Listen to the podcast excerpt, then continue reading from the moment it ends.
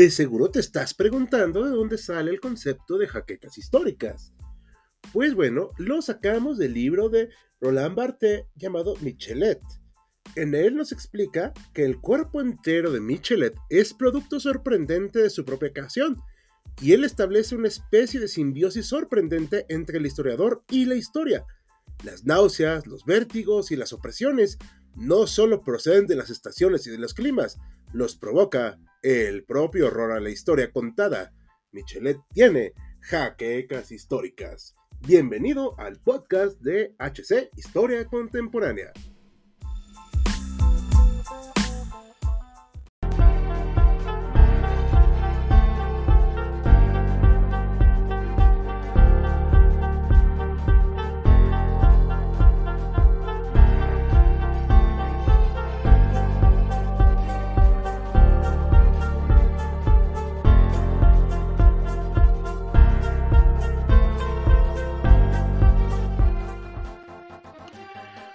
Muy buenas noches historiadores, estamos aquí en la Ciudad de México en un nuevo en vivo, el segundo de este año de HC Historia Contemporánea. Nos encontramos en esta ocasión David Cabrera. Muy buenas noches. Y Maximiliano que está aquí con nosotros. Hola, buenas noches y feliz año, no los había visto todavía. No, ya tenía un ratito que no tenía. Y estamos acá porque este va a ser el primero de, esperamos muchos, especiales porque en esta ocasión nuestro editor Maximiliano eligió por su cumpleaños que acaba de pasar la semana pasada, si mal no recuerdo, estos temas y ustedes decidieron elegir tecnología insólita en la Edad Media. Así que vamos a empezar con ese tema. Recuerden que pueden vernos en nuestras redes sociales. Estamos aquí en YouTube, en HC1 y HC2. Estamos también en Anchor, se llama, en Spotify y pueden consultar todas nuestras publicaciones tanto en YouTube con nuestras redes, TikTok y demás. Y pues este en vivo lo van poder escuchar en podcast dentro de una semana. Así que denle me gusta, comenten, compartan y compártanos todas sus inquietudes y preguntas porque hoy vamos a hablar de varias cosas muy importantes. Pero antes de iniciar vamos a dar unos saludos a Iván Ortiz, a Imperio Tigre 131, que está buenas noches. Alejandro Cadena, vamos a ver las tecnologías del diablo, exacto. Y no, pues feliz. Eh, eh, algo dijo ahí retrasado, no sé muy bien, creo que leí mal. vamos a pensar que leí mal. Entonces. Creo que pues sí, pero. Gracias, Todos lo vimos. Sí, yo no lo había captado bien. Pero bueno, entonces vamos a empezar con este tema. A ver, eh, Maximiliano, cuéntanos ¿A qué te refieres con estas tecnologías? Porque yo pensé que la Edad Media era esta época de barbarismo, de que no había pasado nada, que había ido oscuridad. A ver, cuéntanos. Bueno, qué bueno que, iniciamos con ese punto. Hasta el día de hoy es muy común esa, esa imagen, esa recreación de la Edad Media como un periodo totalmente oscuro, donde la gente no sabe leer, no sabe escribir, todos son aldeanos, son campesinos, los ponen a todos como ignorantes, vemos que visten harapos y pues la tecnología, la ciencia y la cultura pues nada más no existe. Esa imagen empieza desde, bueno, desde el Renacimiento, justamente para criticar la etapa anterior, como suele pasar muy seguido en la historia. Y después, bueno, se va a retomar por futuras generaciones, hasta que ya con el romanticismo se empieza a ver hacia el otro lado. Dicen, ok, sí es cierto que fue una época violenta, como todas en la, historia. Sí es cierto que pues, hubo guerras, hubo hambrunas, hubo pestes, pero díganme en qué época no las ha habido.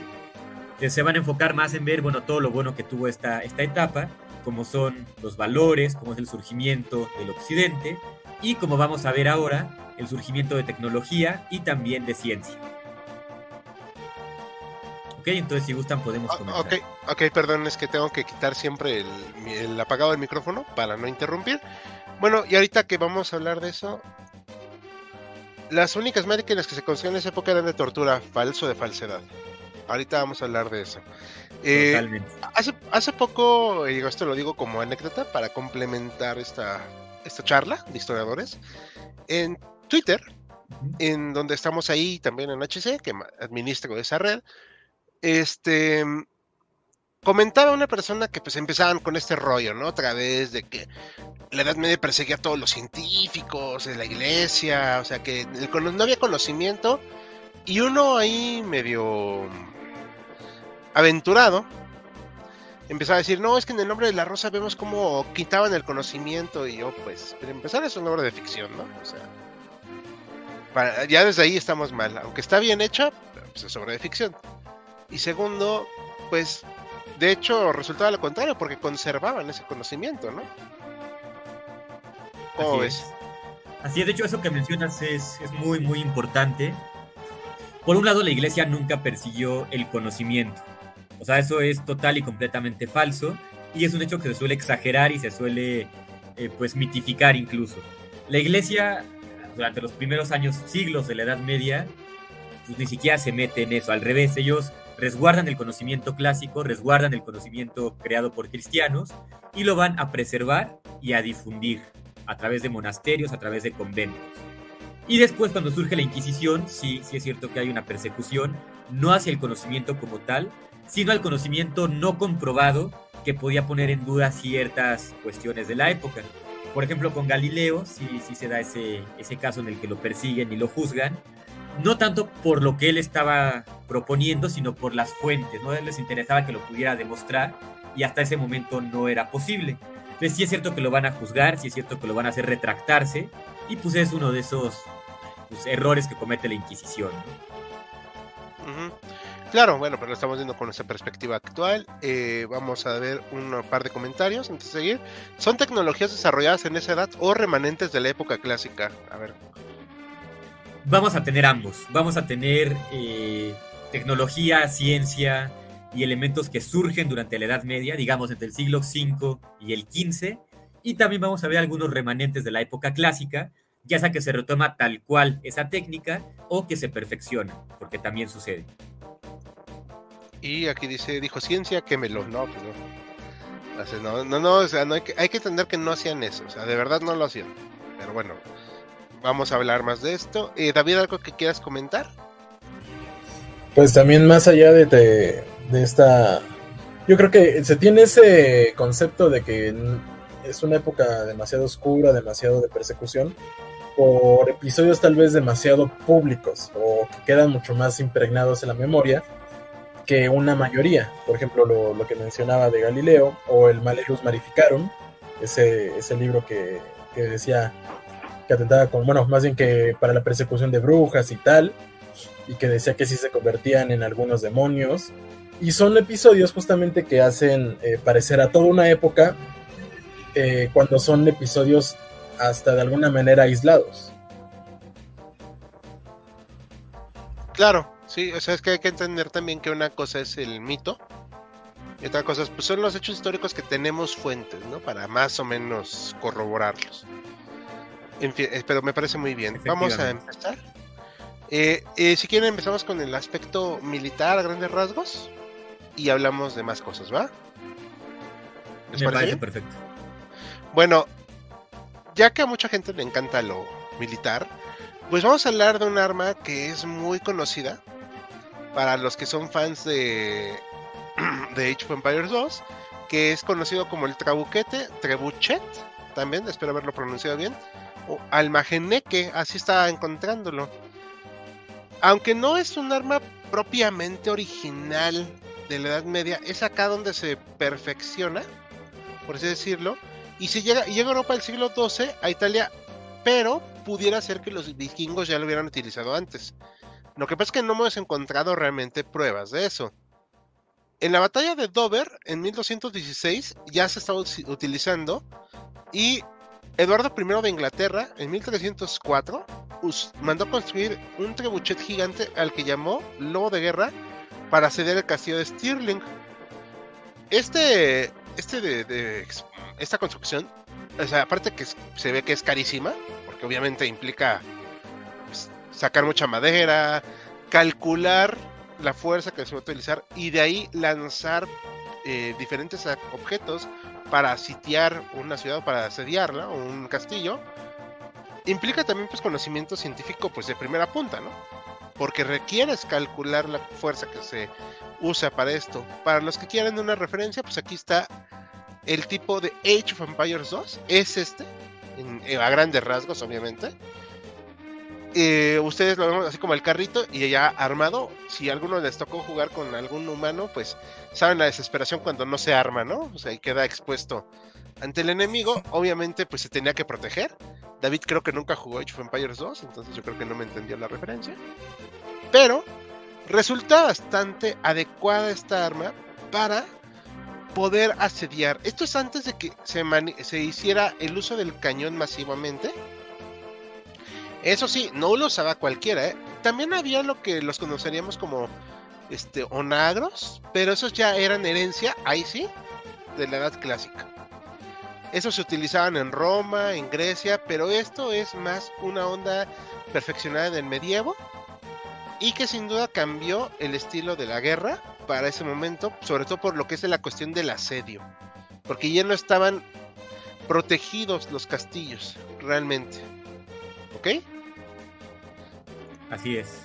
Y pasamos a otro tema aquí, este, esta segunda arma, que provocó muchos problemas, que se llama ballesta, que es un arco montado sobre una base recta, ¿no? O sea, creo, que está bastante explícito aquí la imagen. Se, ese fácil uso hasta cierto punto se tensa, obviamente, y lanza a una velocidad muy grande una flecha o un, algo que perfore. El problema con esta arma, que aunque existía en la China, pero no se usaba en Europa. Aquí estamos hablando de Europa en la Edad Media. En la Edad Media llega por ahí del siglo X y se usa de manera masiva porque resulta un cambio importantísimo en las batallas. Y de hecho, la iglesia no estaba pues muy de acuerdo con su uso. ¿Por qué? Porque implicaba que de repente algún caballero muy experimentado falleciera de un flechazo de, por parte de un campesino que apenas había tenido entrenamiento con esta cosa. O sea, eso era que nos acaba de, pues ahora sí que usando un término muy inapropiado, de onda, porque decían, o sea, ¿cómo puede ser posible que este vulgar campesino haga esto, siendo que este cuate se entrenó, tiene sus armaduras, y así cae a la primera? Se trató de prohibir, pero obviamente pues nadie les hizo caso, porque pues es un arma muy importante. No sustituye al arco al 100%, ¿eh? Digo, también hay que ser sinceros porque no era como que se pudiera producir tan fácil como un arco, pero sí se adecuó mucho para poder ser utilizado en las Fuerzas Armadas y cambió bastante el estilo de la guerra. No sé si quieran comentar algo. Sí, ahora que, mencionas esta parte, creo que es muy importante. Eh, la caballería, que, bueno, los caballeros sean especialistas en usar espadas, alabardas, cuchillos, lanzas, pero cada una de estas armas requiere una, pues un tiempo muy, muy extenso de práctica, de prueba y error, de estar con un profesor, un instructor que te puede enseñar, de ir a la guerra, o sea, requiere años y más años de entrenamiento. Ahora, es cierto que los caballeros suelen utilizar armadura, lo cual efectivamente te protege de puñaladas, de cortes, golpes de espada, sea, es algo muy, muy efectivo. Pero algo muy interesante es que las, las ballestas, como la que estamos viendo ahí, de acuerdo con pruebas que se han hecho en la actualidad, sí pueden perforar la cota de malla y en algunos casos pueden perforar la armadura. Eso es importantísimo porque de nada te servía haber entrenado 15 años, saber usar la espada, la alabarda, la lanza. Sí, como dice Hal, puede llegar un campesino que la aprendió a usar ayer, te dispara y te mata en ese momento. Entonces sí es como una revolución en esa época.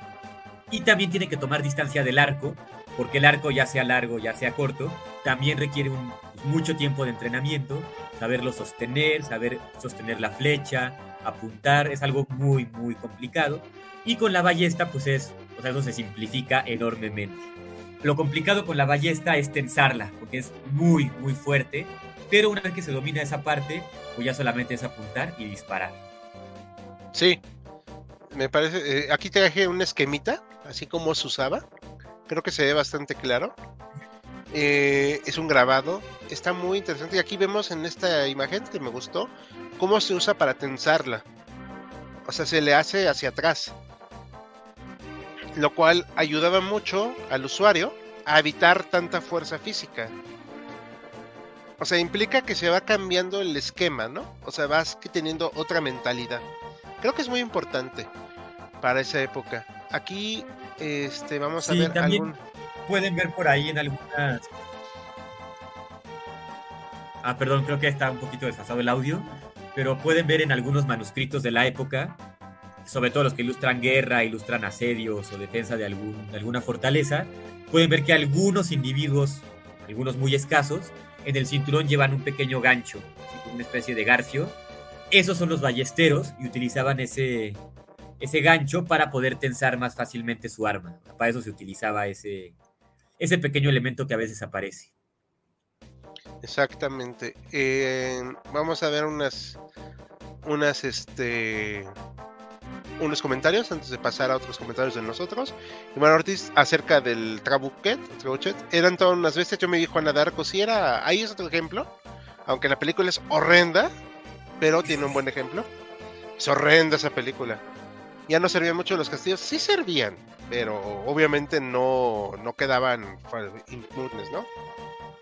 Recuerdo que en la secundaria pensaba que en la Edad Media todos eran tontos, dice Rogelio Vega. Sí, es algo que nos dejan mucho en la escuela. Eh, en la educación básica. Sobre todo se sigue manteniendo esa idea de que la historia es como una idea de progreso constante. Pues, no nos sirve de nada. O sea, la verdad, como dijo Maximiliano, este, pues había pestes, había todo, y cuando no, por ejemplo ahorita. Así es. Eran especiales en las películas, de hecho. Yo una vez me di en la suerte con el resorte de una ballesta de casa, ¿no? Pues debió haber dolido. ¿Algo más que quieran comentar, chicos? Pues ahora que mencionan eso de que los castillos ya no servían, sí servían, siglo XII, XIII todavía eran muy funcionales. Los cruzados, los caballeros templarios construían o tomaban castillos porque eran muy útiles. El castillo deja de ser funcional o deja de ser algo tan preciado como en la Edad Media con el invento de la, de la bombarda y posteriormente el cañón, porque el cañón sí puede derribar un muro de un castillo con mucha mayor facilidad. ¿Algo que quieras decir, David? Y justo, pues hasta por ponerlo en perspectiva y poniéndolo en, un tema que me gusta, pues en la hasta en la Segunda Guerra Mundial hubo una batalla en un castillo medieval que fue muy bien utilizado por soldados aliados, este, que fue su prisión durante un momento, y justamente las facilidades y las tecnologías y el, pensamiento medieval se utilizó en favor de, de la defensa de ese, de ese enclave. El castillo Útiles, útiles sí fueron y son. ¿Es la del castillo Iter? Justamente. Ah, ok. Eh, luego retomaremos ese tema del castillo Iter en el canal del 2, porque ese lo video lo tumbaron por derechos de autor. Pero lo retomaremos, o sea, sí, sí lo tendremos ahí en remake próximamente. Todos nuestros videos serán remake, no se preocupen. Uno a la semana, eso sí. Eh, bueno, ¿algo más que quieran comentar al respecto de este sistema? Pues ya por último, la ballesta ya no como la de antes, ya no es de madera y hierro. Hay, eh, me parece, fibra de vidrio, más ligeros, más resistentes. Se sigue utilizando cazadores, por gente del ejército incluso. Digo, no es lo más usual, pero todavía sigue vigente esta arma. Sí, perfecto, estoy de acuerdo. Eh, hablando de castillos, durante la Segunda Guerra Mundial los alemanes se aguantaron durante más, días, más de 10 días un avance soviético en un castillo. Ah, pues si nos das el dato, pues lo investigamos. Bueno, ahora vamos a hablar de esta cosa llamada cota de malla. ¿Vale? Ahorita Maximiliano hablaba de la cota de malla. Esta cosa, para empezar, no era barata. ¿Ok? O sea, eso es algo que quiero que dejemos. O sea, en las películas que salen de la Edad Media, los ponen a casi todos con cota de malla. Y pues, vamos, no es como que la dieran en cada esquina. Porque el técnico de, producción era algo así. O sea, una persona haciendo uh, una palabra tal vez inadecuada, haciendo costura, unión de la cota de malla, una por una. O sea, evidentemente no era algo tan sencillo. Hubo de varios estilos, hubo de varios tipos. La más común vendría a ser esta, la que al menos cubría esta parte, el pecho, el tórax y los brazos.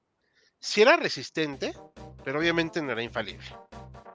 Porque, pues digo, al final de cuentas los demás usaban espadas o lanzas.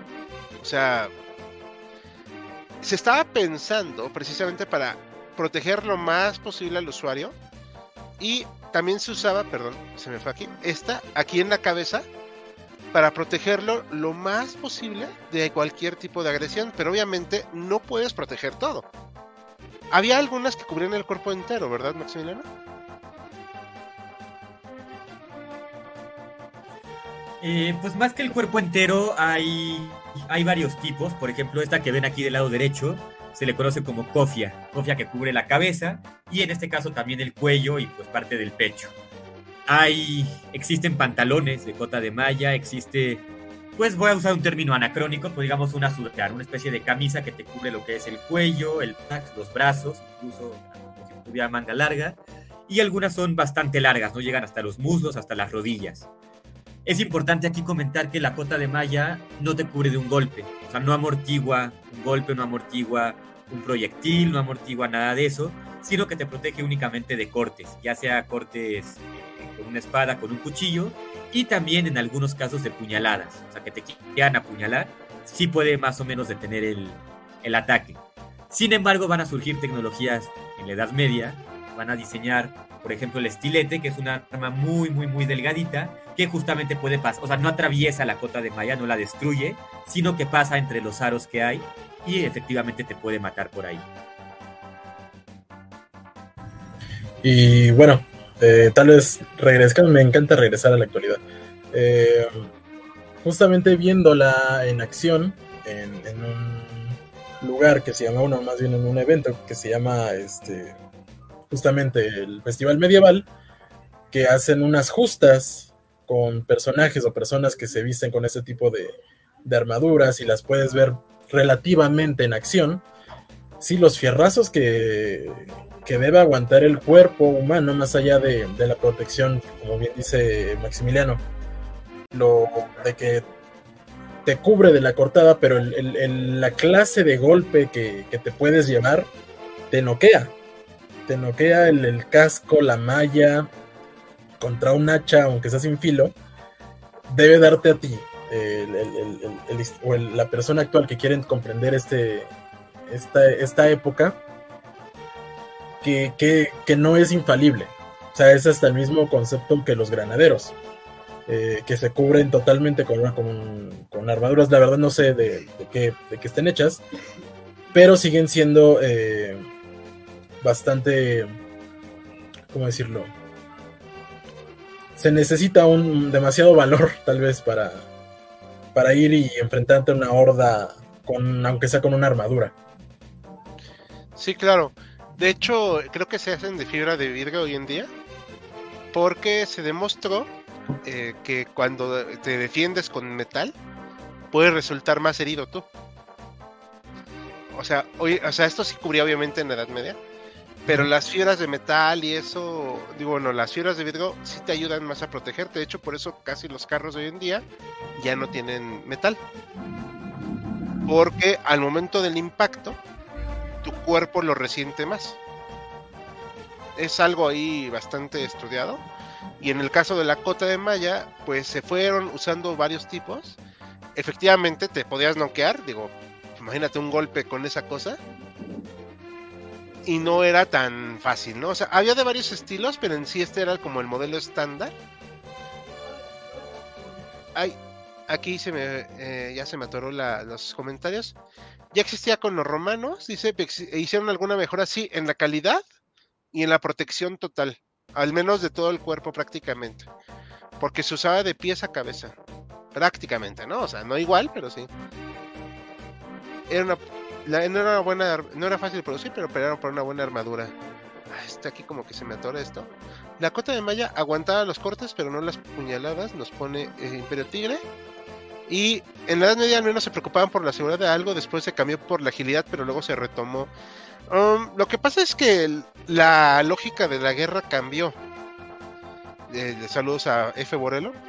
Porque en la Edad Media pues eran grandes masas, ¿no? De soldados y mm, ni siquiera soldados luego experimentados.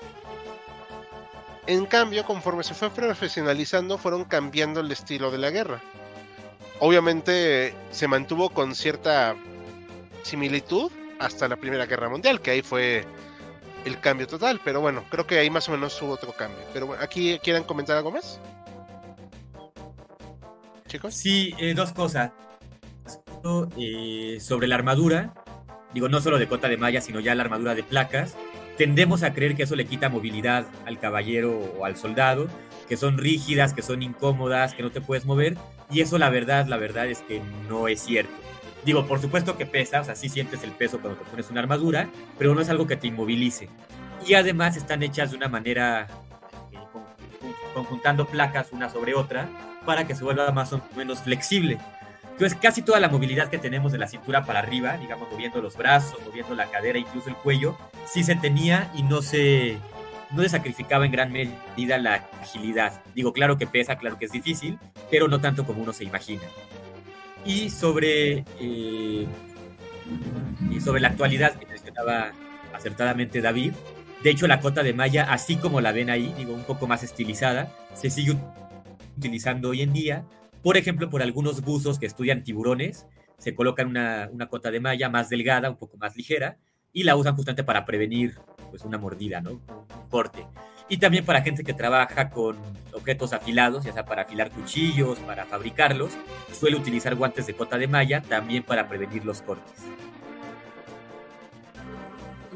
Y justamente eh, me, me, llegó un flashazo, no sé si es en el canal History o en en Cazadores de Mitos, pero hay unas pruebas que se hacen a, un personaje, bueno, a un par de, personas que se ponen todo el traje de, de malla y les hacen pues rodar por el piso o subir por obstáculos y eh, es, posible, es, la movilidad no es limitada.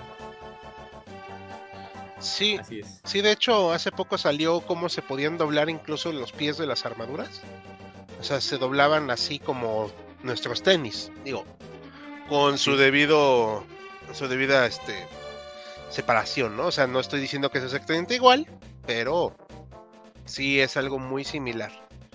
Muy bien. Sí, incluso ha habido eh, pruebas, por ejemplo, de, personas con una armadura, soldados, y también que se ponen un traje militar actual, digamos, el chaleco antibalas, las provisiones, todo lo que traen, pesan más o menos lo mismo, es algo así como 50 kilos que Entonces, básicamente, en cuanto a peso, es más o menos igual. Sí, y también este hay que recordar que incluso aunque hoy tenemos los chalecos antibalas, eso no quiere decir que no puedan ser lastimadas las personas, ¿eh? O sea, porque incluso como dijo David, con el ejemplo de este que se puede snorkearse, puede resultar con un golpe muy severo con un chaleco antibalas, aún así. Así que nada es perfecto en esta vida. ¿Va? ¿Seguimos? Bueno, ahora sí, vamos a hablar de la pólvora. Eh, si llega en la Edad Media, esto es algo muy importante, aunque se descubre o se inventa, como lo queramos decir, en China entre el siglo 9 y 11. Primero se usó para pirotecnia, como es sabido, pero luego se utilizó para armas. Y los mongoles fueron los que empezaron a difundirla para Eurasia. Ya saben que estos cuates andaban por todos lados, ¿no? Ya que llegaron hasta Hungría, si mal no recuerdo. Entonces, esta, esta, este invento empezó a cambiar la forma de hacer guerra. ¿Por qué? Porque implicaba el uso de una fuerza devastadora frente al enemigo que en un principio era muy lenta, pero con el paso de los años, los siglos, todo fue cambiando la dinámica de cómo se utilizaba, aunque hoy se sigue utilizando, pero este es el origen acá medieval. Empezamos con cosas tan pequeñas como este pues tal vez una bombarda, etcétera, y aquí tenemos un ejemplo. Y luego los arcabuces, que fueron el cambio para el contacto físico. Hace, eh, leí también que hubo granadas de mano primitivas en esta etapa, pero no encontré la suficiente información, y no sé si ustedes sepan, que se usaban un tipo de granada que tenía un poco de pólvora o de algún tipo de químico que aventaba esquirlas. Era algo muy primitivo, pero no encontré la suficiente información y no quise poner eso. Si ustedes lo saben, pues ahí me comentan. ¿Va? Sí he, sí he escuchado referencias sobre la granada de mano en la, en la Edad Media. De hecho, he visto una, un supuesto vestigio arqueológico, pero yo tampoco sé más a fondo si de verdad existió o fue un mito creado posteriormente. Sí, no, no sé si sepa algo, David. No, igual estoy en, la, en las mismas de del, del se escucha que probablemente viene de ahí, pero no, la, la certeza no la ni la información. Sí, porque yo tampoco encontré lo suficiente, la verdad. O sea, no quise inventármelo. Y la única referencia que tengo es eh, lo que vi en 300, ¿no? Que pues es una película de ficción para persas, divertirse. Ajá. Para divertirse y pues no voy a usarla de, de fuente. Aquí comenta Alejandro Lerena que eran pesadas, sí, pero que estaban hechas a medida. Eso sí es cierto. También una armadura que, de cuero que estaba reforzada con cota de malla y clavos para darle más resistencia, sí. O sea, hubo bastante iniciativa y creatividad en este aspecto. Y ahora vamos a algo muy importante de esta época, el arco de tiro largo inglés o galés. Depende a quién le quieran preguntar, ¿ok? Eso es todo. Ya no, no tomo postura de nadie, o sea. Sí procede de Gales, pero algunos dicen que no es del todo, que esto fue más inglés, o sea, insisto, no voy a tomar postura para nadie. Sabemos que estos arcos eran enormes, vean las personas que los están usando en una recreación.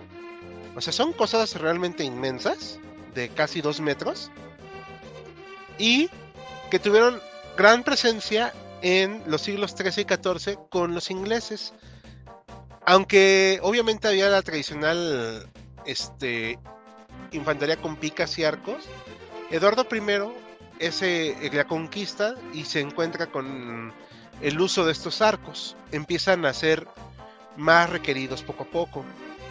Esta arma tiene la ventaja de, aparte de ser increíblemente flexible, muy eficaz y está la película esta de, no me gusta usar mucho de referencia a películas, pero nos sirve para imaginarnos, de Corazón Valiente cuando los arqueros ingleses lanzan hacia el aire sus flechas.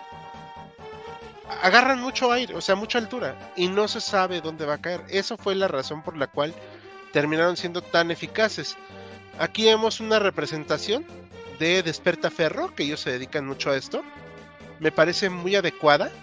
Como está, es un, es un arco muy sencillo, pero se nota la flexibilidad, lo cual le da esta, esta fuerza. Y aquí tenemos una representación del juego de Age of Empires, que me parece muy interesante cómo se repite, se usan mucho, digo, a mí me gustaba mucho usarlos cuando jugaba Age of Empires 2. Entonces sí son bastante buenos como una fuerza de combate. Estoy... Ah, aquí nos comentan que no les gusta la musiquita. Bueno, vamos a ponerle otra musiquita, pero no es de 8 bits, es de 16 bits, por cierto. Eh, vamos a poner este. Procuramos ponerlo siempre muy, muy ligerita para no molestarlos tanto, aunque si podemos poner luego otra, la ponemos. Lo que pasa es que luego se me olvida cambiarle la música.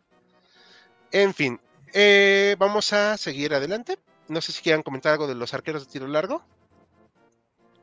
Pues sí, del, arco largo inglés pasa algo muy similar que con la ballesta. Por ejemplo, después de la batalla famosísima de Azincourt, cuando los ingleses vencen utilizando ese arco a los caballeros profesionales de, de Francia.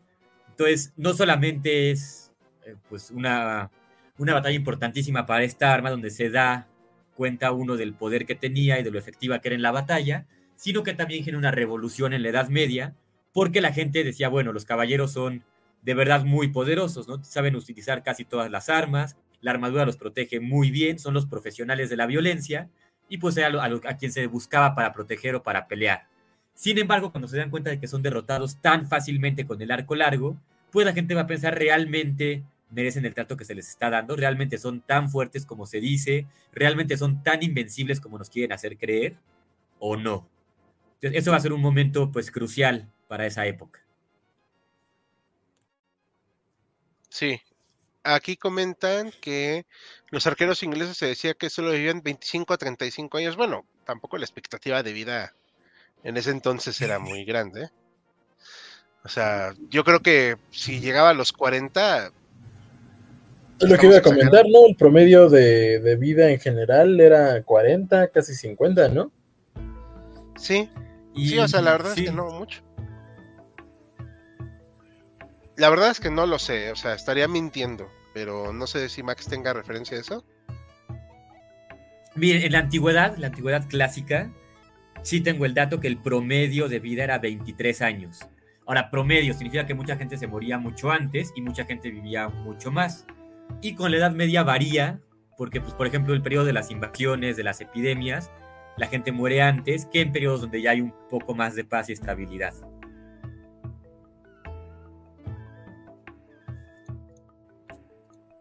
Perdón, es que como saben, este no, le tengo que estar siempre quitando y poniendo al, al micrófono para no interrumpir. Bueno, de mi parte, esta, esto sería todo lo militar. Eh, quiero que se quede esta idea de que no se quedaron solamente con lo que heredaron de del clásico, porque ni siquiera se usó el mismo tipo de espada, para empezar. Y aunque hubo estrategias similares, también se utilizó la caballería de forma distinta se usaron barcos de manera también diferente y por alguna razón no se quedó aquí lo del fuego griego que yo lo había puesto pero no se quedó pegado. No más voy a platicarlo brevemente. Lo del fuego griego hasta el día de hoy, según lo que yo investigué y lo que tengo entendido y si me equivoco me corrigen, no se ha averiguado exactamente en qué consistía el fuego griego. Se sabe que fue un arma devastadora en la guerra marítima, sobre todo usada por el Imperio Bizantino, porque este, no se podía apagar con facilidad. De hecho, se avivaba aún más con el agua, me parece. No se sabe exactamente qué pasó con esa fórmula. Debe ser, pues, un secreto, tal es el secreto mejor guardado, porque pues, no se ha podido replicar. Y algunos decían que era fuego líquido. No sé si es como no sé si será como un equivalente al napalm, por lo que decía. No sé si me estoy equivocando o me estoy acelerando mucho. No sé ustedes qué opinen. Pues digo, es imposible ahí. Mucha gente lo ha buscado, se ha investigado mucho y no se ha encontrado con certeza la fórmula del fuego griego. Sí aparecen manuales, eh, bueno, manuscritos medievales. Se ve como una especie de lanzallamas, como una cosa muy extraña yo dudo que haya sido de verdad un lanzallamas, pero se tiene teoría de que es algo derivado del petróleo, una especie de gasolina, por así llamarlo, que efectivamente algunos dicen que se tenía esta reacción, que es un arma formidable porque se aventaba al barco enemigo para guerras navales o marítimas, el barco se incendiaba y cuando la gente intentaba apagar las llamas con agua, se avivaba todavía más. Entonces algo que provocaba terror y que de hecho defendió a los bizantinos muy bien de ataques islámicos durante pues, prácticamente mil años. Y justamente pues igual, o sea, pensando en, en, lo, en la causa, más bien en cómo reaccionaban las personas y cómo era la reacción química propia del material, te hace pensar hasta en aceites. No sé si, si, alguno ha tenido la, la, mala fortuna de echarle agua a un aceite. Sí. Sí, sí, me ha pasado. Puede ser, es que yo también con eso que decían que era fuego líquido, yo pensaba en el Napalm. No sé si podría haber sido un similar o un símil o algo parecido. O incluso que sea ese y no lo sepamos hasta siglos después. O sea, estoy especulando, pero por la reacción y todo, tiene algo parecido. O sea, no exactamente igual, pero algo parecido. Aquí nos comentan rápidamente Chávez Mauricio de la granada medieval más ah, MS Raiden hizo un video, lo usaron contra los cruzados, él habló del tema. Lo voy a revisar, pero repito, yo no encontré algo que me lo corroborara en fuentes, o sea, en un libro, un estudio o algo. Yo. Pero si lo encontramos luego, pues podemos hacer un short o algo así. Caballero aplica martillo de guerra. sí, bueno, se usaban también el martillo. ¿Qué tan común era una guerra en esa época? Bastante, ¿no? Sí, ahí, bueno, se suele decir que es como la época más violenta, la más sanguinaria. Esto realmente no es así. Yo creo que hay más guerras, por ejemplo, en la modernidad o en la antigüedad, aunque las medias no se quedan muy atrás. O sea, eh, rivalizan. No, no podía hacer un conteo de cuántas guerras hubo, pero pues tan frecuentes como en otras épocas. Sí. Y digo, acá en este siglo tenemos guerras, o sea, también. Sí, digo menos frecuentes, pero ahí están. Y tal vez más devastadoras. Gente, al fin encontré la fórmula del, del fuego griego amanece tres metros bajo tierra, ¿no? Pues sí. Se dio un balazo en la espalda. Recuerdo que el extinguidor se, se, inventó porque para la iluminación se usaba naftalina, creo que tenía la propiedad de aumentar su fuerza si le agregabas agua. Ah, ok. Saludos a Iván. la verdad es que desconozco bien la razón de la existencia del extinguidor porque nunca sirven, pero pues aquí en México. Pero bueno, no sabría decirles. Entonces, esta es mi, esta pues bueno, aquí lo que traigo de de lo militar y ahora sí que quien quiera tomar la palabra, adelante y seguimos con ustedes. Pues sí, me gustaría retomar ese, ese comentario. Sé que fue a manera de broma, lo de caballero aplica martillo de guerra, que de hecho tiene mucho de verdad, porque efectivamente las armaduras, ya incluso las de placas, sí te protegen de un golpe de una espada, de un hacha, eh, bueno, incluso de un cuchillo, de un puñal. Pero un arma, digamos, tan contundente como es una masa, como es un martillo de guerra, ahí sí la armadura no te protegía tanto como uno hubiera esperado y justamente se enseñaba el uso de, o bueno, se aplicaba el uso de martillos o de masas para acabar con, soldados usando armadura. Sin embargo, esto requiere mucho entrenamiento, requiere mucha fuerza física y por lo tanto, pues es más, bueno, yo considero más, eh, pues más devastador o incluso más eh, determinante el arco largo y la ballesta. Perfecto. Eh, ¿Con qué tema quieren seguir? Creo que pues nos seguimos ya que estamos ahí con la, con la arquitectura. Ah, buenísimo. Perfecto. Adelante. Pues lo que yo logré encontrar es que pues eh, como tal en, lo que se consideran las, las técnicas artísticas ya de, la época medieval, pues es bastante complicado dar un perfil, ¿no? General porque es demasiado tiempo, es un espacio de tiempo demasiado amplio como para decir un arte medieval hay una, un cambio, por decirse, eh, no progresivo, pero sí bastante marcado en diferentes técnicas que se utilizaban. Y a lo que, nos mencionaba también Maximiliana cuando iniciábamos con, la investigación de los temas, es cómo se van redefiniendo las proporciones que, aparecen en, el arte, por ejemplo.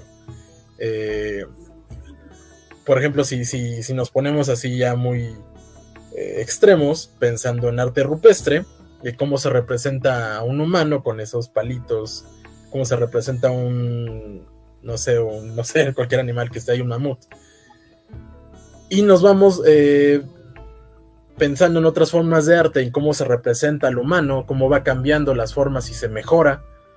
Eh, eso mismo pasa hasta en el, en el arte medieval las técnicas, por ejemplo, la que tenemos aquí, si no me recuerdo, es con este con azulejos y creo que es de arte islámico. No, no es islámico, es este es bizantino, si no me recuerdo también las con las imágenes que puse, si no este me corregirá Maxi, Maximiliano.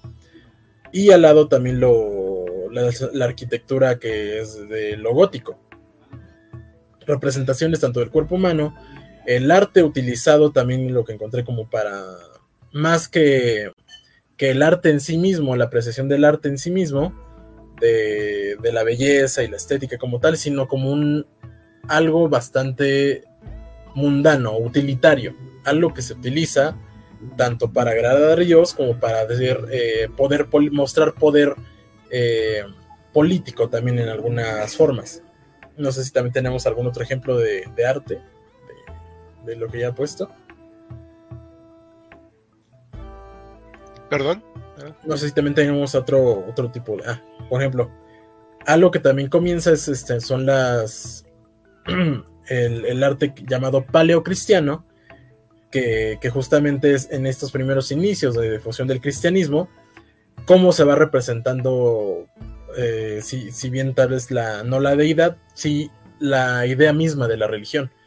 Este no recuerdo la verdad cómo se llama la obra. Maximiliano, no sé si también la, tengas el dato ahí. la obra como tal no, no, te sé decir el nombre. Pero bueno, como tal, es, es esa parte de.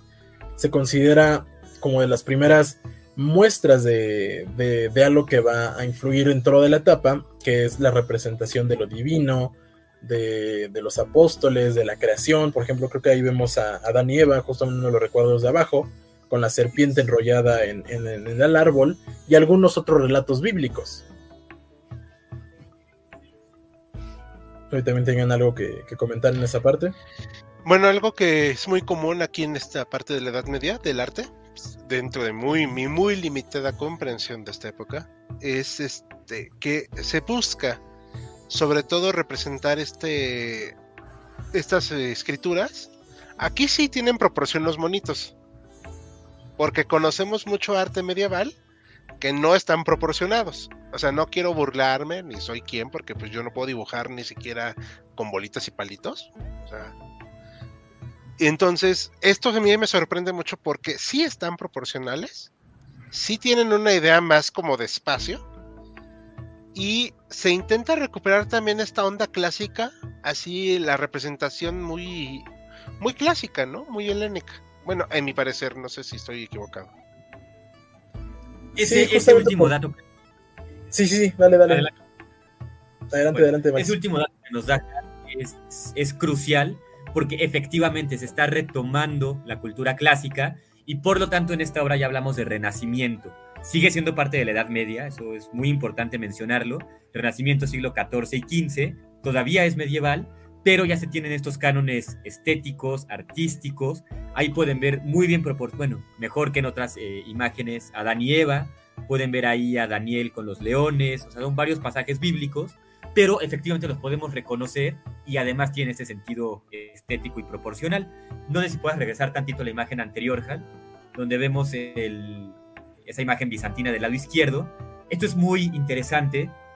Aquí no era lo importante la proporción, ni la profundidad, ni la, digamos, de un cuerpo humano o de un búfalo o de un león perfectamente bien. Lo que importaba era más bien el mensaje que se está dando como cuando hoy en día a su pareja le envían un corazón por WhatsApp, no es un corazón anatómicamente perfecto, ¿verdad? O sea, no tiene ahí cada una de, las partes del corazón, sino que representa algo más abstracto.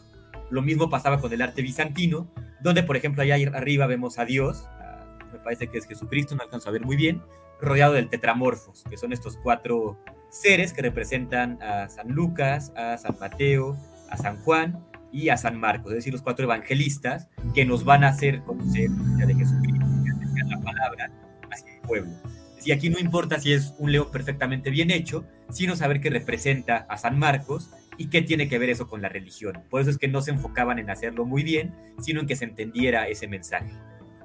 Y justamente esa parte también es, o sea, se ha interpretado que, que el uso también del arte como tal era en alguna, en alguna forma educativo, no solamente para, para aquellos que lo, que lo hacían como tal o, los que lo mandaban a hacer, la iglesia, sino también para eh, en la parte educativa hasta en el, en el vulgo, por decirse.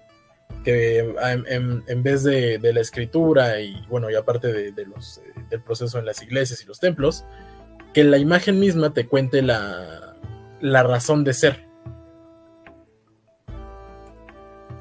Ok, perfecto. ¿Hay unas preguntas?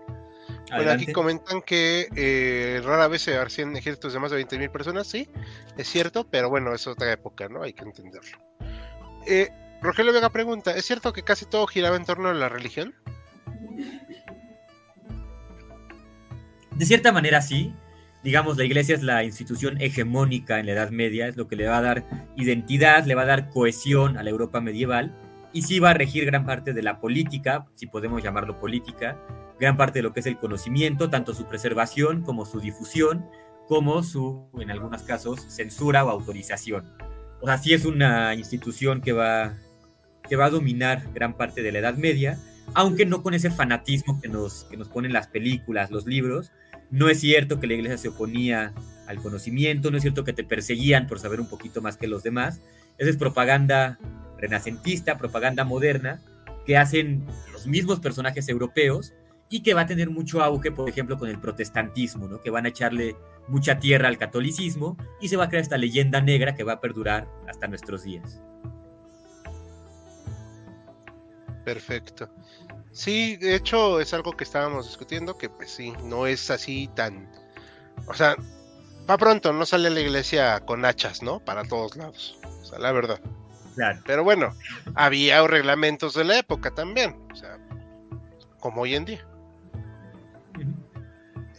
Y tal vez en el futuro los vean como salvajes. Muy Lo probable. probable, sí. Sí, sobre todo a David. Pero bueno, Sí, sí soy. este, es que él es de la UAM, entonces ya todos sabemos que. Ahí Ahí- la, ahí- la paz nunca fue una opción. Sí, no. No, porque pues está en una zona medio. Y aparte de Iztapalapa. Sí, no.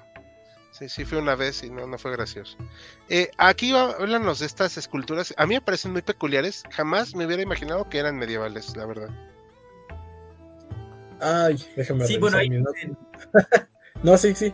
puede la, por ejemplo, que es la iconografía, ¿no? O sea, siempre que vean una persona crucificada, digamos, eh, con la cabeza hacia arriba, pues lo más probable es que se trate de Jesucristo. Entonces, esa, o sea, ese mensaje se entiende, sin importar si es plano, si la proporción no es buena, si está perfectamente bien hecho, pues justamente lo que quieren es ese mensaje, ¿no? Y ahí pueden ver justamente que ya se está trabajando un poquito más, ¿no? Ya se decora lo que es, lo que es la cruz, ya se coloca ese círculo que une los dos peldaños, y vemos que la proporción, si bien no es perfecta, pues ya se está trabajando un poco más. No sé, David, si quiera profundizar un poco más en estas obras. Este, sí, aparte se, diferencian en estilos. O sea, lo, que también encontré es que más allá de, de la intencionalidad como tal, también se diferencian en estilos tanto eh, algunos estaban entre internacionales, nacionales locales y, y sublocalidades como tal. O sea, eso pues son definiciones ya modernas para, para darle un, un entendimiento como tal. No es porque así lo llamaran en la época, pero sí hay tendencias que son bastante extendidas en, la Europa medieval, que nuevamente hay que dejar de entender que cuando hablamos de Edad Media solamente hablamos de ciertas regiones de Europa, eh, y se va entendiendo esta parte que, que tal vez dejamos de, de, de lado, ¿no? Que, que en ciertas regiones las ideas tal vez compartidas sobre la religión se van expresando de diferentes maneras. Por ejemplo, esta, esta que no sé, no sabría qué, qué es, es como un ave, un, un ¿No, mamífero parece un alado. hipogrifo? ¿No es como un hipogrifo? Sí parece, pero realmente no te sé decir. Pero por eso les digo No. que me sorprendió que fuera medieval.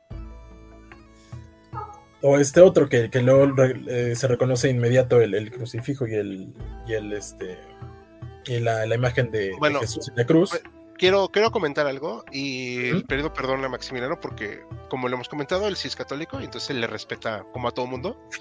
Pero esta, este crucifijo, así cantado, lo encontramos en San Ángel el sábado.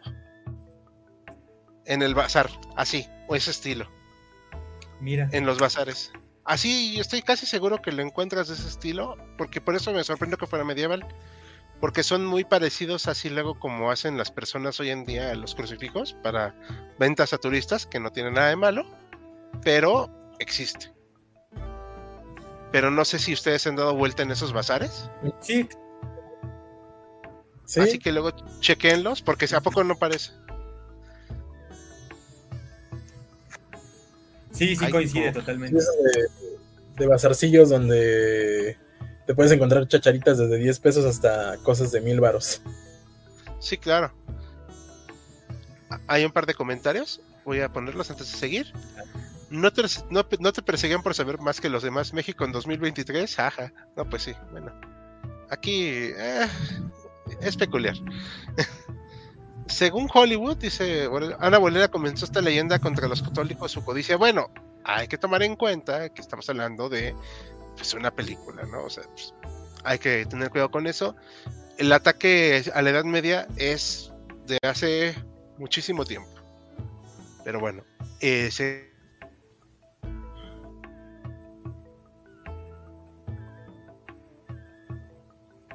No sé quieras comentar, David, de esto. Creo que va más igual, eh, igual sobre, el, sobre el tipo de técnicas, ¿no? Que era de, de lo- los azulejos, y, o sea, más allá de, lo que nos imaginamos que era todo, pues, eh, pura pintura, como decirlo a, mano, por decirse, aquí son, pues, eh, piezas de cierto color que se arman para un tipo de, figura en específico. Que también tenemos eh, bizantinos. Y este, este la verdad no, no recuerdo. Lo puse como, como mosaico medieval. no, es, es, notas. Sí, aquí están, o sea, esto es totalmente bizantino, esto no, creo que no, no está discusión. No sé qué opina Max. No, pues efectivamente se ve ahí luego, luego el... la tendencia bizantina o por lo menos oriental, ¿no? Porque en Rusia y en territorios de Europa del Este se retoma la tradición bizantina, pero pueden ver ahí justamente ese trabajo con hoja de oro, que es algo de verdad impresionante, les recuerdo, o sea, la proporción no es lo más importante, lo, importante es el mensaje y la belleza que le están dando a ese mensaje, ¿no? O sea, pueden ver ahí luego, luego el nimbo, que es este, este círculo que rodea la, cabeza de Cristo y de la Virgen.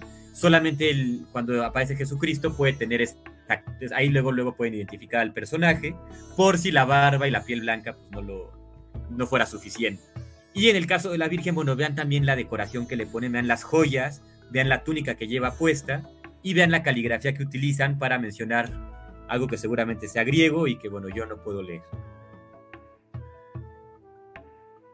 A ver, déjame ver si alcanzo a leerlo. A ver. No, no, no, la verdad es que dice algo levas, iba, no, no. Soy malísimo, no. Aparte de ciego, no sé leer. Este, aquí nos hacen una pregunta muy importante que creo que le hemos respondido en otros lives medievales, pero sigue siendo importante decirlo. ¿La Edad Media se limita a Europa? Mira, en la división tradicional de la historia, que suele ser antigüedad, Edad Media, modernidad, Edad contemporánea, todas las divisiones son total y completamente eurocentristas. Se basan en lo que ocurre en Grecia, en Roma, en Italia, todo lo que es el occidente europeo. Entonces, aunque quiera algunos defender que no, que sí es universal, que aplica para otros lugares, lo cierto es que es eurocentrista y sí, cuando hablamos de Edad Media nos referimos principalmente a Europa, a menos de que se haga una comparación. Por ejemplo, eh, pueblos prehispánicos que vivieron durante la Edad Media europea. No corresponde eh, juzgar como medieval lo mexicano, pero podemos hacer la similitud. O sea, mientras en Europa se está atravesando la Edad Media, en México, en América, en lo que son Estados Unidos, etcétera, está pasando tal cosa. David. bueno, y también, también algunas, eh, cabe mencionar algunas regiones de, de Oriente, ¿cómo se le dice? Oriente Medio. Que también son pues regiones donde ocurren las cruzadas, como en Jerusalén, este, en algunas eh, regiones también de África, que, se toman como tal, como parte de, por, la extensión geográfica que ocurre y por la interacción entre los mismos pueblos de una región que es muy cercana a Europa. Sí, claro, y hubo intercambio cultural, quisieran o no, pero lo hubo. Y justamente la, ya, ya, revisé mi nota, la, la escultura esa este, alada es árabe. Mm, sí, tiene todo el, Ok, no sabía que se hacía eso, pero es bueno saberlo, siempre aprende uno algo nuevo. La verdad es que no lo sabía, o sea, sí, sí estoy siendo muy sincero. Aquí comenta Imperio Tigre, imaginan que algo medieval esté en un basado y nosotros sin darnos cuenta. Y comenta Alejandro que pasó con un busto romano en Estados Unidos, lo vendieron por 50 dólares. ¿Están diciendo que la historia que se enseña en la escuela es eurocentrista? Sí, y qué bueno. Sí, de hecho, sí. La pena. Haré enojar a alguien. Ya se enojó David. Ahora. Ah, bueno, es que como yo les he dicho, yo soy eurocentrista y a mí me importa un rábano, pero sí, o sea, la verdad es que soy eurocentrista y no le veo tan lo malo, pero bueno. En fin, ahí sí depende del gusto de cada quien. Eh, ¿Algo más que quieran comentar de este tema o pasamos a los otros temas que nos faltan, que sería lo de conocimiento y arquitectónica? De manera. Ah, bueno, arquitectónica, entonces ya, pasamos al siguiente tema si gustan. Vamos a ver, platícanos. Muy bien, pues aquí justamente lo que quiero que vean no tanto es la, la parte interior del templo que está del lado izquierdo, sino la parte exterior de otro templo, es diferente, que está del lado derecho. Vamos a ver que la Edad Media es un periodo que dura aproximadamente mil años y por lo tanto no todo se construye igual, no todo se diseña igual, sino que tiene muchísimas variaciones, muchísimos cambios y se va a transformar hasta el siglo XV. No, no tenemos aquí una imagen de un templo, de una construcción románica, pero yo se las describo. Ese periodo, el románico, justamente es cuando recién cae Roma, es un periodo sumamente violento, sumamente difícil, es muy complicado vivir ahí. Hay invasiones, hay guerras, hay conflictos territoriales, y por lo tanto la arquitectura, que no avanza mucho que digamos, va a ser paredes muy gruesas, eh, edificios no muy altos y ventanas muy pequeñas. ¿Por qué? Porque la gente se puede refugiar en un edificio así y bueno, aunque lo pueden asediar, es muy difícil que ese edificio caiga o les va a costar mucho trabajo. Las ventanas pequeñas para que no se rompan con facilidad y aunque así sea, pues que los proyectiles no pasen de un lado al otro, que uno se pueda guarecer ahí. Conforme avanza la Edad Media, conforme avanza la historia, se van elaborando nuevas técnicas de, construcción, nuevas técnicas arquitectónicas, se va eh, conociendo más a fondo el campo de la física y también de la química, y nos van a dar como resultado edificios como el que tenemos ahí del lado derecho. ¿Se podrá hacer un pequeño acercamiento, Hal, para verlo un poco más eh, a profundidad? Vamos a ver que, bueno, para comenzar, se van a hacer estudios en la física, en la construcción, y bueno, no es, eh, no es que se descubra en ese momento, pero sabemos que mientras más ligero sea el material, más puede resistir el edificio. Por lo tanto, se van a hacer edificios que tienen pocas ventanas en los pisos, eh, los pisos inferiores y van a tener cada vez más vidrio o más ventanas en los pisos superiores. De esta manera el peso queda en la parte inferior y conforme va teniendo más pisos va siendo más ligero el edificio. Así se dan cuenta que pueden hacer edificios cada vez más altos sin temor a que se caigan o sin temor a que puedan colapsar. Ahora, esto lo mencionaba David eh, de manera implícita hace unos minutos, cuando dijo que la política, bueno, de hecho la economía influyen muchísimo en estos edificios. ¿Por qué? Porque, bueno, la gente se da cuenta de que efectivamente se pueden hacer edificios más altos, más resistentes y más hermosos. Pueden ver ahí una pueden ver ahí una estructura que parece como que está sosteniendo ese muro. Es una especie de pues, de construcción en un Max. unos 55 grados. Sí, dime. Este, para que tengas en consideración esta pregunta del público, eh, ¿cómo se consiguen financiar estas construcciones? Porque estabas hablando ahorita de lo del dinero, para que lo tengas en cuenta ahorita. Vamos para allá.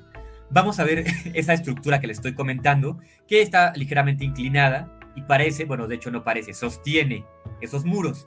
Esa, esa estructura se llaman arbotantes, así como árbol, arbotante, que justamente servía para sostener esa estructura mientras la estaban construyendo. Por ahí algunos historiadores dicen que esos arbotantes se iban a retirar una vez que estaba construida la, la estructura. Yo no les puedo afirmar ese dato, no sé si sea verdad o no, pero algunos dicen que, bueno, a la gente le gustó tanto cómo se veía esa estructura que deciden dejarla ahí para que se vea muy bien ese edificio. Ahora vamos a ver que efectivamente la economía es importantísima aquí, para empezar porque es el auge del comercio. el comercio va a resurgir en tiempos de las cruzadas, precisamente como motivo van a tener las cruzadas, cuando se va a retomar el contacto con Oriente. Va a haber contacto con Medio Oriente, con lo que hoy en día es Tierra Santa, lo que hoy en día es Turquía, lo que va a ser incluso China, lo que va a ser toda esa, esa región, y por lo tanto los comerciantes, los mercaderes, se van a hacer muy, pero muy ricos. Ellos van a viajar de un lado del mundo, o bueno, de un lado del antiguo continente, que sería el euroasiático africano, van a viajar a Asia, van a viajar a Medio Oriente, y van a llevar a Europa las mercancías más finas, más exclusivas y más exquisitas, como puede ser la tela, como puede ser, como puede ser la seda y también las especias, los colorantes, los tintes. Van a llegar a Europa y lo van a vender a un precio tan elevado como ellos quieran.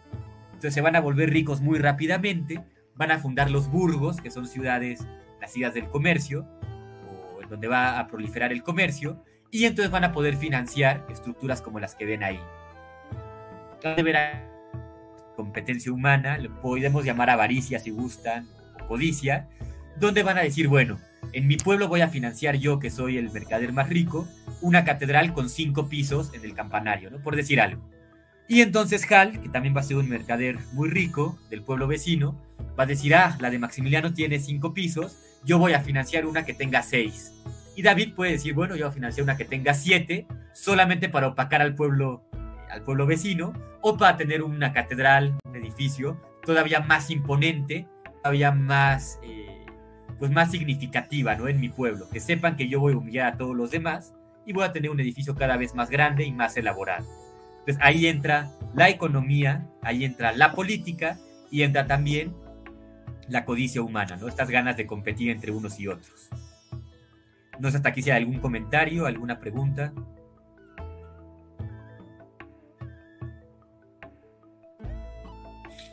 Eh, Hal, tienes Perdón. tu micrófono. Ya, ya, perdón. Es que pensé que sí lo había activado. Eh, bueno, a mí me parece bastante impresionante el día de hoy. Yo que no puedo construir dos bolitas y palitos sin morir.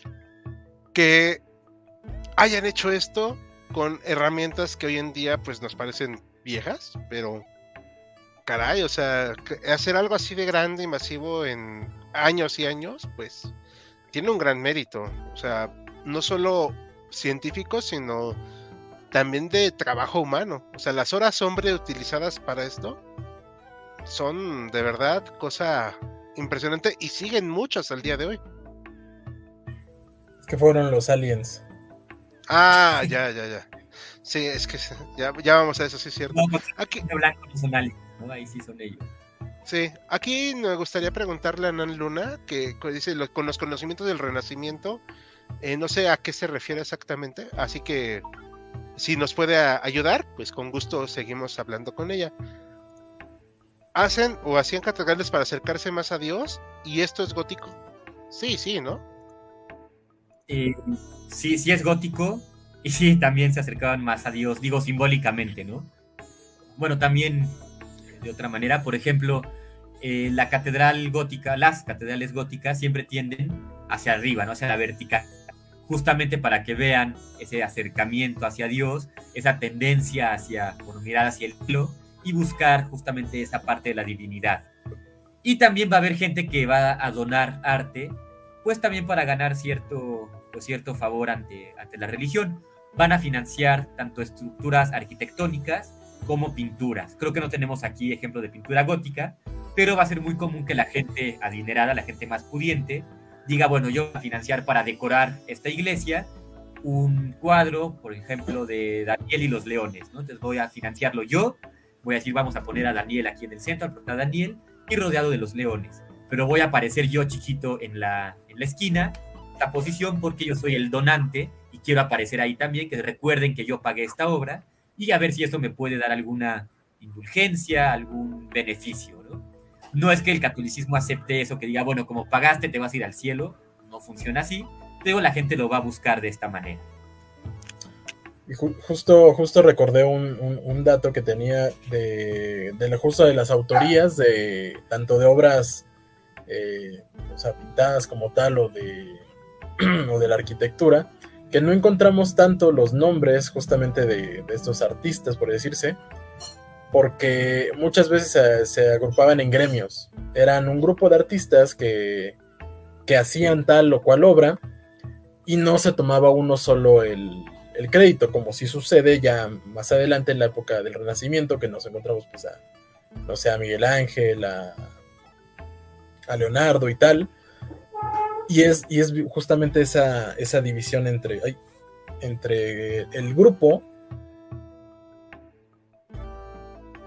el, el, que, genera esta obra, y que posteriormente ya con, con el deseo tal vez de notoriedad, que, se nota en ese relato que nos da sobre, sobre la persona que financia una obra y se mete ahí y hace un cameo, y ya lo posterior, eh, donde ya literalmente es, es la personalidad del artista la que renace. Es una obra de tal o cual artista, eso le da el prestigio, más que la obra tal vez en sí. Claro, Claro. es muy importante, que también había gente que, bueno, le pagaba a la iglesia, se bueno, tú estás haciendo una obra para Dios, ¿no? Para la iglesia, entonces el sentido del autor, pues ni siquiera se, se considera. Hasta más adelante, cuando ya surgen los gremios, cuando surge esta, le voy a llamar maestría al, al pintar, al dibujar, y a la gente sí le interesa decir, bueno, tengo una obra pintada por Rafael, por Leonardo da Vinci, por Donatello, entonces ahí sí va a haber pues, justamente ese sentido de autoría, ¿no? Que antes no existía. Aquí pregunta Alejandro Cadena, ¿es cierto que tardaron hasta varias décadas? Sí, por supuesto que es cierto, y de hecho llegaban a tardar siglos. No sé si conozcan el dato, pero la Catedral de la Sagrada Familia en Barcelona se acaba de terminar de construir apenas el año pasado. ¿Ya se terminó de construir? Ya se terminó de construir. Ah, yo pensé que todavía les faltaba. Bueno, la noticia es que ya se terminó. O se terminó el primer pilar, ¿no? O sea, porque digo, yo sabía que la Catedral Metropolitana pues tardó más de dos siglos. Sí, es una cosa que de verdad se toma, digo, la catedral nuestra, la de México, no es gótica, es, un arte ya posterior, pero igualmente es algo impresionante, ¿no? Es algo que tiende a, a, abrumar, ¿no? Que tú volteas hacia arriba y ves justamente la inmensidad y el poder, pues, divino, el poder de la iglesia. En el caso del gótico es todavía más, eh, no sé cómo llamar, digamos, más rebuscado, un poco más ornamentado. Eh, para el público que nos está siguiendo puede buscar una imagen de la, la Catedral de la Sagrada Familia y puede ver por qué se tardaron tantísimo tiempo en terminarla. ¿no? Es algo de verdad muy, pero muy impresionante. ¿No es por la lo, porque por Gaudí? La, la, verdad ahorita no te sé decir el dato. A ver, voy a buscarlo, ¿eh? Por favor. Es la catedral de la Sagrada Familia. Así es. Déjame lo busco.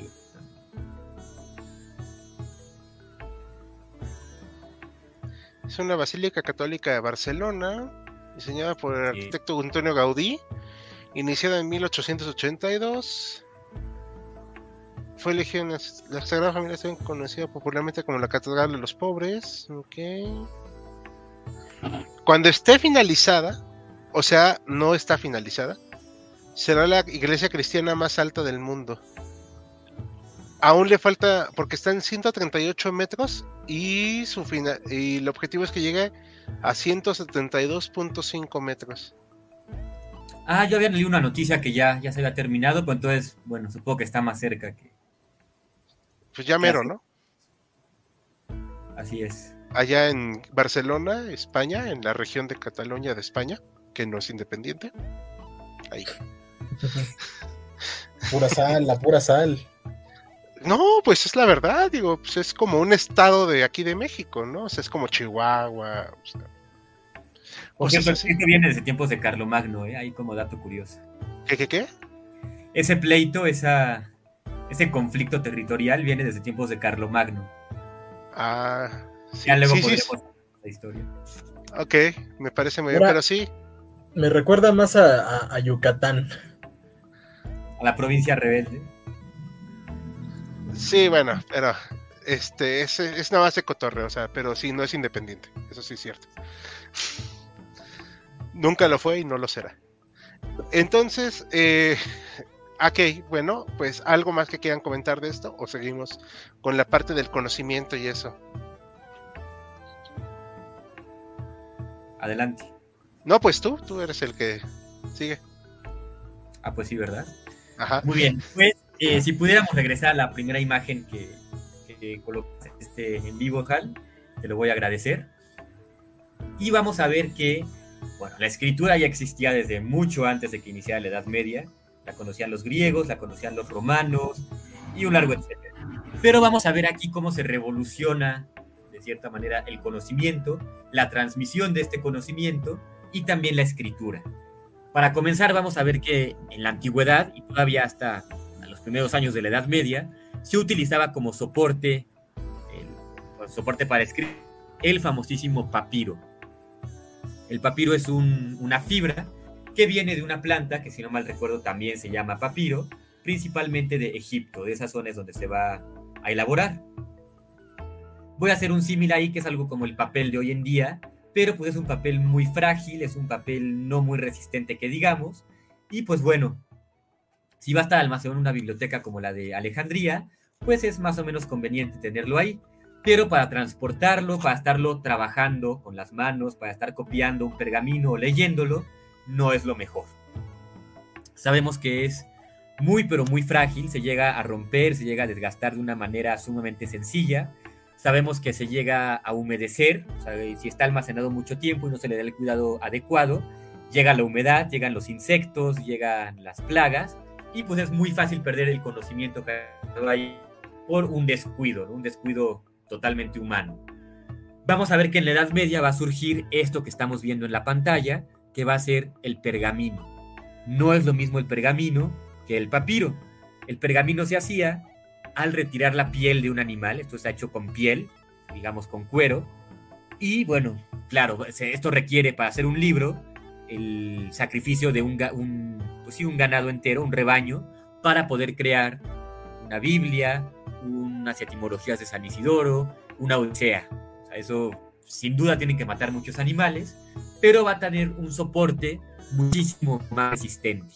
Se va a retirar la piel del animal, se va a limpiar, se va a tratar de manera química y también física para dejarlo lo más plano posible, lo más liso, y que el monje o el escriba pueda escribir sobre él. Lo que estamos viendo aquí es un, documento medieval, que justamente eso es algo que yo quiero que, que alcancen a dimensionar, tanto ustedes como el público, que es que este, estos documentos duran muchísimo más que los elaborados con, con papiro.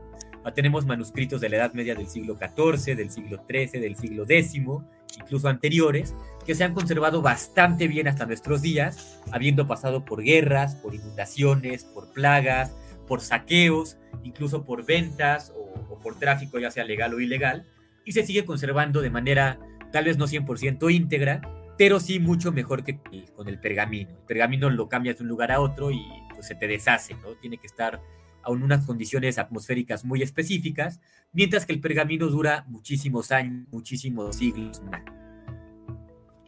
Ahora vamos a ver aquí que además del pergamino, que ya de por sí es algo asombroso, es algo insólito, tenemos también la escritura. Lo que están viendo ahí, este pergamino es una ese posterior, que eso también es una revolución en la manera de escribir. Antiguamente se conocían las mayúsculas, las mayúsculas romanas, vamos a tener alfabeto carolingio, de Carlomagno, y va a evolucionar hasta el tipo de escritura que vemos en este momento, que coincide más o menos temporalmente con el arte gótico. Por si fuera poco, vemos que la día domina, que de verdad domina, el uso de diferentes materiales como el como el lapislázuli, como diferentes tipos de pigmentos y de colorantes que van a elaborar y van a, y van a emplear en este tipo de manuscritos. Ahí pueden ver una imagen, una imagen, digo, no tiene la proporción más, eh, más exquisita, pero se entiende que hay ahí por lo menos dos personas y se entiende qué es lo que están haciendo. Entonces, eso lo van a hacer justamente con este óxido y si no mal recuerdo con el lapislázuli, que es lo que tiñe de color azul. No sé hasta aquí si quieren ver alguna duda, algún comentario. Aquí un compañero dice que qué tan común era la lectura, saber leer y escribir. Ok, eso es una pregunta muy interesante y la, la respuesta corta es que depende. La respuesta más larga es que depende de la época, depende de la región y depende también de las clases, no solamente socioeconómicas, sino de la clase de si eres clero, si eres eh, nobleza o realeza, o eres campesino o trabajador. Antiguamente no es que la iglesia se reservara ese conocimiento para ella sola, sino que algo muy importante para ella, digamos la iglesia como institución, poder leer y escribir para preservar el conocimiento y para poderlo difundir. Entonces, no es que esté, eh, no es que esté reservado únicamente a la iglesia porque la iglesia no lo comparta, sino porque la demás, eh, demás eh, gente va a estar más preocupada por cultivar, por sobrevivir, por pelear, que por ponerse a escribir y a leer. A la iglesia sí ofrecía, le voy a llamar clases, cuando alguien quería educarse, cuando alguien quería aprender, ya sea leer, escribir, incluso algunas otras cosas, la iglesia podía ofrecer ese, pues ese servicio, ¿no? De enseñarle a uno a leer y escribir. Aunque lo cierto es que era muy poco el porcentaje de la población que se ofrecía o que quería aprender a leer. Realmente así se reservaba al clero, a la iglesia, tanto el clero regular como el clero secular, porque era muy importante que supieran leer e interpretar la Biblia. Y vamos a ver que hay detalles ahí, por ejemplo, en la historia de Carlomagno, no es común que un rey sepa leer ni escribir en su época, pero él sí tiene esa inquietud. Dice, bueno, esto es muy importante y sí quiero que me enseñen a leer lo que es el latín. Entonces, le cuesta trabajo, las fuentes dicen que le cuesta mucho trabajo a Carlomagno aprender, pero finalmente sí logra tener avances sustanciales en este, en este arte. Perfecto. Eh, no sé si quiere decir algo, David. No, no, no. Eh, tenía entendido que el clero era el más educado, dice Rogelio Vega. Pues sí, ¿no? Era lo más normal. Así es. a eso se dedicaba, ¿no? Tenían que saber leer, interpretar fuentes cristianas para, para difundirlas, pero también paganas, ¿no? Para ver qué se está diciendo, por así llamarlo, la opinión, cómo vamos a contrarrestar esa parte, qué técnica han logrado en el arte, en la ciencia, se puede implementar o no. Entonces ellos tienen que estar enterados de todo lo que sucede a su alrededor. Muy bien, perdón. Eh, hacer, era muy complicado, hacer un libro tomaba años y era muy picante. No sé si quisiste decir picante o u otra palabra, pero no sé si les picaba. O sea, la verdad es que era complicadísimo. Yo no podría hacer eso, o sea, la verdad. Pues. No, pues tomen en cuenta que todo lo que ven ahí, absolutamente todo, se hacía a mano. Exactamente. Eh, ilustración por ilustración, página por página, todos hacía mano. Eh, con alguna, alguna máquina que pueda ayudar, pero en general pues era a mano. Pues sí, digo, aparte hay que tener en cuenta que no se había, ah, bueno, al menos acá en este, en el lado europeo, no se había inventado la, la imprenta, o sea, pues no, no, no se podía hacer masivo. Que algo que se cree mucho es que no se rescataban los textos antiguos, pero sí, de esta manera es como se rescataban, ¿no?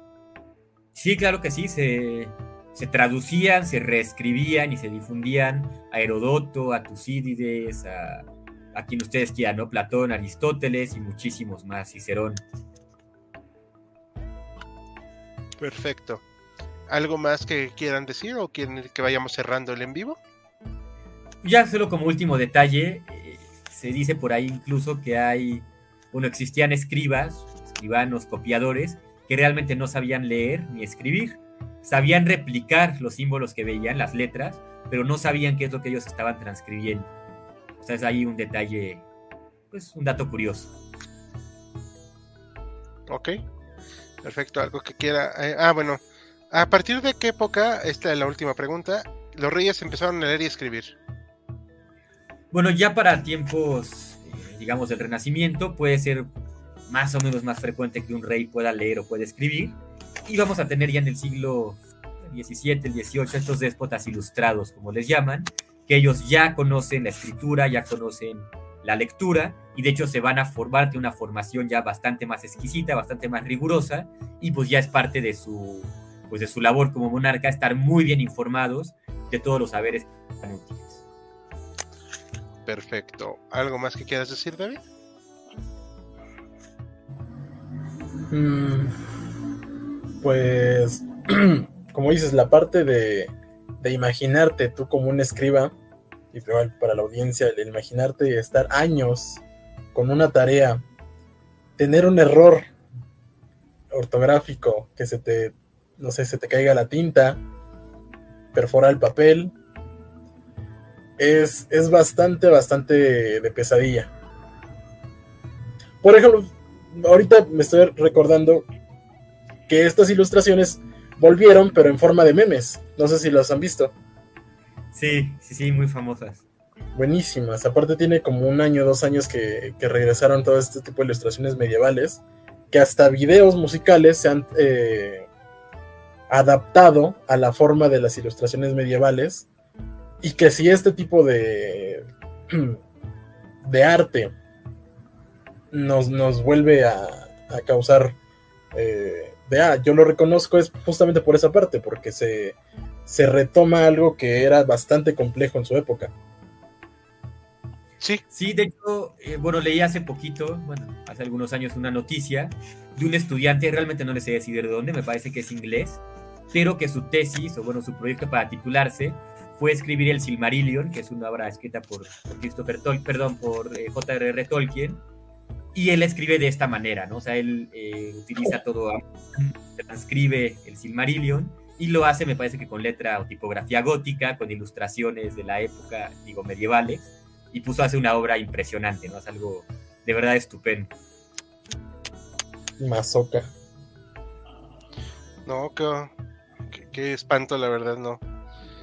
Pero bueno, eh, ha sido muy interesante hoy. Este fue nuestro primer live especial de cumpleaños. Esperamos que haya sido de su agrado. Nos, este, pues ya vamos a empezar a cerrarlo agradezco a David y a Maximiliano que nos hayan acompañado hoy, aquí y a todo el equipo HC que nos está viendo desde lejitos, porque todos están bastante ajetreados.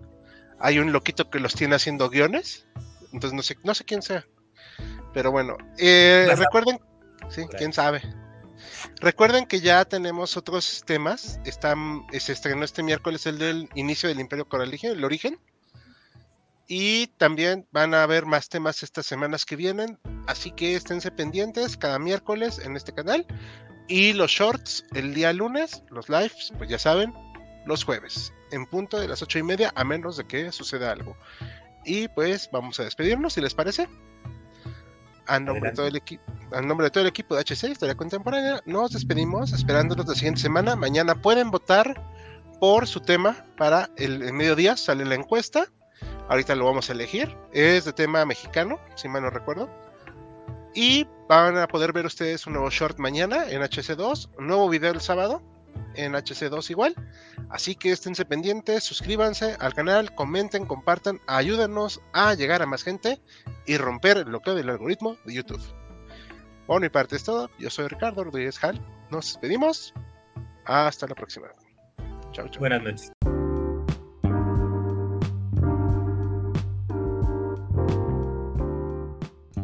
Gracias por acompañarnos en otro episodio de Jaquecas Históricas, el podcast oficial de HC Historia Contemporánea. Te invitamos a sintonizarnos en el próximo capítulo.